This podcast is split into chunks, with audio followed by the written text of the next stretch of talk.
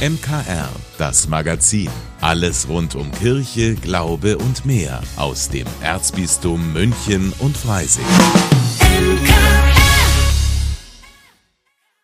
Heute mit Corbinian Bauer. Immer noch fällt es psychisch erkrankten Menschen schwer, über ihr Leiden zu sprechen. Also wer zugibt, psychisch erkrankt zu sein, der muss verlegene Blicke ertragen oder den stummen Vorwurf, sich einfach nicht zusammenzureißen. Diakon Josef Kafko ist Seelsorger für psychisch erkrankte Menschen im Erzbistum München und Freising. Und auf der Münchner Woche für seelische Gesundheit bietet er Gottesdienste und Online-Chats an. Er ist zu Gast bei meinem Kollegen Alois Bierle in der aktuellen Ausgabe unseres Podcasts Podcasts Total Sozial. Und Alois, zunächst einmal müssen wir mal klären, was ist denn die Münchner Woche für seelische Gesundheit, kurz WSG überhaupt? Die WSG macht alle zwei Jahre auf die vielen psychischen Krankheiten aufmerksam, die immer häufiger erkannt werden. Sie dauert in diesem Jahr vom 6. bis zum 13. Oktober. Es gibt digitale Vorträge, aber auch Austausch und Begegnungen in Präsenz mit Ärzten, Erkrankten und auch betroffenen Angehörigen. Natürlich können und sollen Interessierte oder auch Menschen, die sich nicht sicher sind, ob sie selbst oder ein nahestehender Mensch an einer Depression leidet, in der WSG oder während der WSG eine Anlaufstelle finden. Es stellen sich viele Selbsthilfegruppen, Initiativen und Organisationen vor, die sich mit psychischen Erkrankungen beschäftigen, darunter eben auch das Erzbistum München und Freising, das sehr umfassend Seelsorge für Menschen mit psychischen Erkrankungen anbietet. Mein Gast bei Total Sozial ist, wie gesagt, Diakon Josef Kafko. Er ist Religionspädagoge und Diplompsychologe. Er arbeitet als Seelsorger im Klinikum in Haar und ist im Münchner Erzbistum Referent für die Seelsorge bei psychisch kranken Menschen und deren Angehörigen. Was bietet der Herr Kafko denn bei der Münchner Woche für seelische Gesundheit, also bei der WSG an? Zunächst einmal verschiedene Gottesdienste in der Münchner St. Paul-Kirche direkt neben der Oktoberfestwiesen. Ein Schwerpunkt der WSG sind in diesem Jahr digitale Angebote und Diakon Kafko wird chatten über das, was der Seele gut tut. Das macht er während der WSG jeden Tag zwei Stunden und so lautet auch der Titel dieses Angebots. Das ist etwas Neues, haben wir bisher noch nie so ausprobiert. Aber ich denke, vor allem jüngere Menschen haben natürlich da mehr Zugang und ich möchte einfach die Woche probieren, ob es möglich ist, hier mit Menschen ins Kontakt zu kommen oder ob Menschen den Kontakt mit mir suchen, so dass wir einfach über ein Chat-Angebot miteinander ins Gespräch kommen, das was sonst sonst nur in meinem Büro stattfindet oder bei den Menschen zu Hause. Das Ziel von Diakon Kafko bei der WSG ist vor allem, dass er mit den Gottesdiensten und den Chats die vielen Angebote des Erzbistums, aber auch der Caritas in und um München vorstellt und dazu einlädt. Was kann denn ein Seelsorger für einen psychisch erkrankten Menschen tun, was nicht auch ein Therapeut oder ein Facharzt tun könnte? Diakon Kafko erzählt in unserer Total-Sozial-Sendung, dass er im Gegensatz zu den Medizinern kein Therapieziel erreichen muss. Er hat dadurch Freiheiten, mit den Patienten anders ins Gespräch zu kommen und auch deren religiöse Bedürfnisse oder auch Nöte zu hören. Da kann ein Seelsorger unterstützen, weil die Kirche eben doch einen großen spirituellen Schatz besitzt, zum Beispiel das Gebet. Was ich erlebt habe, ist, dass Menschen, mit denen man gebetet hat, dass die zufriedener waren und auch manche Ideen, die so in der Depression kommen, zum Beispiel auch Suizidgedanken, dass die dann nicht mehr so massiv waren, sondern dass einfach durch die Begleitung, durch einen Seelsorger, dass das schon Druck rausnimmt und die Menschen einfach ein Stück beruhigt. Das habe ich erlebt und in so einem Prozess war ich auch selbst schon mit drin, ja. Das Gebet kann tatsächlich wie ein kleiner Befreiungsschlag in der Krankheit sein, auch wenn es ein Klagegebet ist. Besonders darüber werden wir uns in der aktuellen Ausgabe von Total Sozial ausführlich unterhalten. Spannend. Und genau diesen Podcast, den hören Sie heute ab 19 Uhr hier bei uns im MKR. Und wenn Sie es nicht schaffen, dann können Sie total sozial natürlich auch nochmal nachhören auf münchner-kirchenradio.de und auf allen Plattformen, die Podcasts anbieten. Können Sie natürlich auch abonnieren, dann verpassen Sie auch in Zukunft keine Folge mehr. Und die Münchner Woche für seelische Gesundheit, die beginnt am 6. Oktober. Die deutschen Bischöfe haben in den vergangenen vier Tagen getagt in Wiesbaden. Da haben sie sich zu ihrer Herbstvollversammlung getroffen. Gestern ist das Treffen dann zu Ende gegangen und meine Kollegin Katharina Sichler war vor Ort mit dabei. Katharina, bevor wir uns den Ergebnissen der Versammlung zuwenden, auch der letzte Tag begann mit einem Gottesdienst in der Früh. Ganz genau. Um 7.30 Uhr wurde in St. Birgit in Wiesbaden gefeiert. Es war ein wirklich fröhlicher Gottesdienst. Es waren 30 Ministranten mit dabei. Ein Chor hat gesungen und die Pfarrei hat vor der Kirche ein Fahrzeug organisiert, an dem es Kaffee gab. Der war natürlich zu den frühen Morgenstunden extrem gefragt und im Anschluss an den Gottesdienst blieben dann auch noch einige Bischöfe da und kamen mit den Gemeindemitgliedern ins Gespräch. Der Vorsitzende der Deutschen Bischofskonferenz, Bischof Georg Betzing, war nach dem Gottesdienst motiviert gratuliert und sagte, sie seien jetzt wirklich mit Power für den Sitzungstag gefüllt. Also mit viel positiver Energie ist es dann wieder ans Werk gegangen. Was haben denn die Bischöfe dann alles besprochen? Ein Thema waren die Entschädigungszahlungen bei Missbrauchsopfern. Betroffene haben die Bischöfe im Vorfeld aufgefordert, das Entschädigungssystem zu reformieren. Sie sprachen sich für eine Grundpauschale aus, die sich an der Tat orientiert und die dann in drei Stufen unterteilt sein soll. Die deutschen Bischöfe halten aber nach ihren Beratungen jetzt an dem bestehenden System der freiwilligen und damit auch individuellen Entschädigungszahlungen für Missbrauchsopfer fest. Bischof Betzing sagte ähm, in der Pressekonferenz zum Abschluss, er halte dies auch für gerechter als eine Pauschalierung. Rechtsurteile in vergleichbaren Fällen, die sollen aber natürlich berücksichtigt werden. Auslöser der Debatte war ja, dass das Kölner Landgericht einem Betroffenen 300.000 Euro zugesprochen hat und die Betroffenen wollten mit ihrem Vorschlag die Zivilklagen von Betroffenen in Zukunft unnötig machen. Eine Reaktion des Betroffenenbeirats auf diese Entscheidung der Bischöfe gibt es bisher noch nicht. Das war aber sicher nicht das einzige Thema. Nein, ähm, es wurde wirklich über viele Themen gesprochen, vom Weltjugendtag bis zur Priesterausbildung, aber auch über die aktuelle Wirtschafts- und Sozialpolitik, internationale Konfliktherde oder Flucht und Migration. Es ging aber auch um den Umgang mit extremistischen Positionen.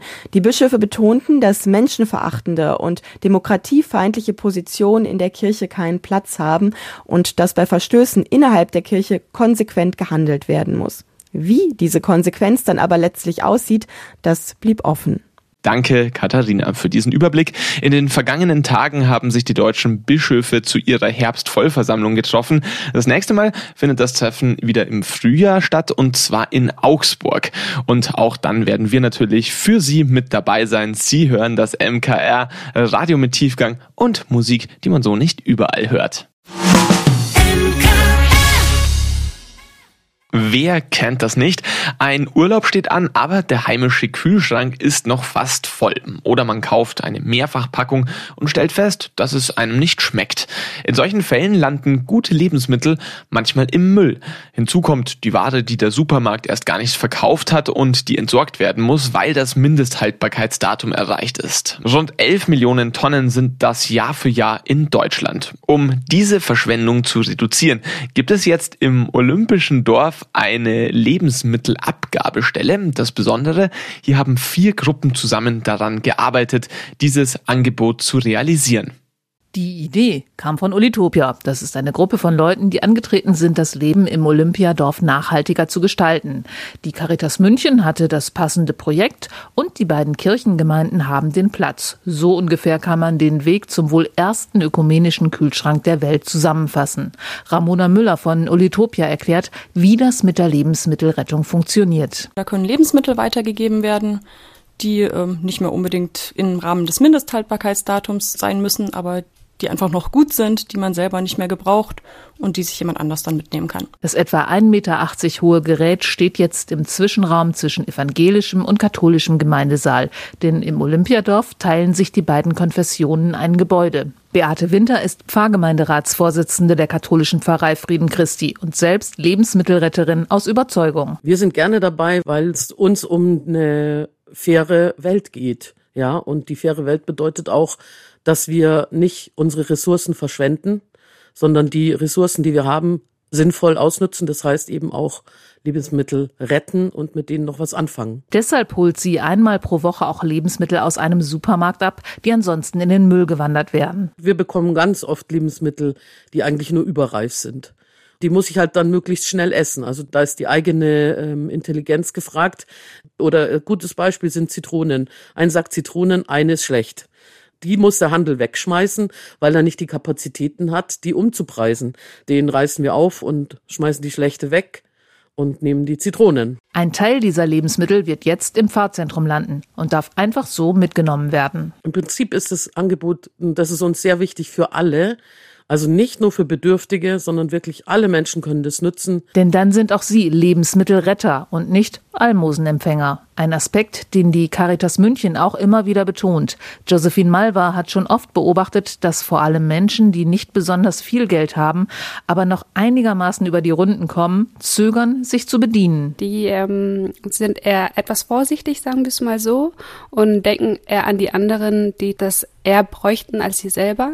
Aber wenn wir denen sagen, sonst werden die Lebensmittel aus dem Kühlschrank weggeschmissen, dann trauen sie sich etwas mehr auch aus dem Kühlschrank was rauszunehmen. Mit ihrem Projekt Tauschgut hat der Wohlfahrtsverband schon viele Lebensmittelabgabestellen in Vereinen und sozialen Einrichtungen aufgestellt, so wie jetzt den Kühlschrank im ökumenischen Kirchenzentrum im Olympiadorf. Der evangelische Pfarrer Alexander Brandl ist begeistert von der Idee. Also für mich als evangelischen Pfarrer ist das Projekt super schön, weil ich mich einfach freue, dass dieser bisher eher leere Raum gut genutzt wird, dass es als öffentlicher Raum für viele Menschen wahrgenommen wird und dass da ja hoffentlich jetzt mehr los ist. Da freue ich mich sehr. Und das wird dem Gedanken des ökumenischen Kirchenzentrums total gerecht. Und deshalb ist dieser Kühlschrank viel mehr als einfach nur ein Gerät. Er ist ein ökumenisches Projekt für arme und reiche Menschen und außerdem noch gut für die Umwelt. Brigitte Strauß für das MKR.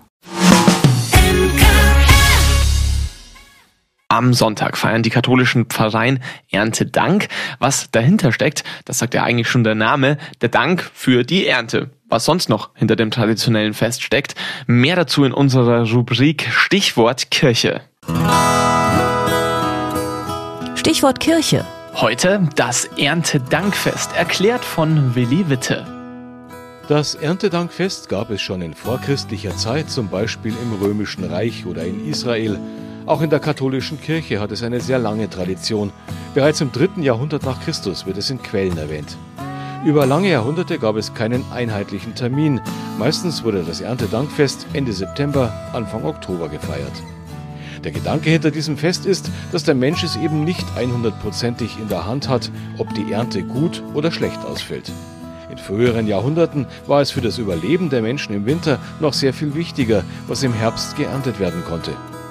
Neben dem Dank in der Kirche hatte das Fest auch einen weltlichen Hintergrund, denn die Bauern mussten einen Teil der Ernte damals an den Grundherrn abliefern und übergaben ihm als Zeichen, dass die Ernte beendet war, einen Kranz oder eine kleine Krone. Erst 1972 hat die katholische Bischofskonferenz in Deutschland festgelegt, dass das Erntedankfest am 1. Oktobersonntag gefeiert werden soll. Traditionell werden die Feldfrüchte, Obst und Gemüse vorne am Altar aufgebaut daneben oft auch Naturprodukte wie Wein oder Honig. In manchen Pfarreien gibt es auch eine geflochtene Erntekrone aus Getreide, die vorne am Altar steht und manchmal auch in einer Prozession mitgeführt wird. Die Erntegaben werden nach dem Fest manchmal an Bedürftige in der Gemeinde, an Obdachlosenheime oder an karitative Einrichtungen verteilt. Stichwort Kirche im Münchner Kirchenradio. Von A wie Ambo bis Z wie Ziborium.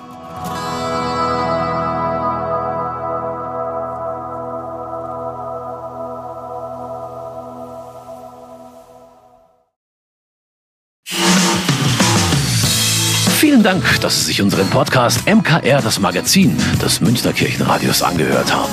Wir freuen uns, wenn Sie unseren Podcast abonnieren und in der Podcast-App Ihrer Wahl bewerten. Am liebsten natürlich mit fünf Sternen. Wir haben auch noch viele andere schöne Podcasts. Diese finden Sie unter münchnerkirchenradio.de und überall, wo es Podcasts gibt. MKR, wir machen Ihren Podcast. MKR, mehr Tiefgang für den Süden.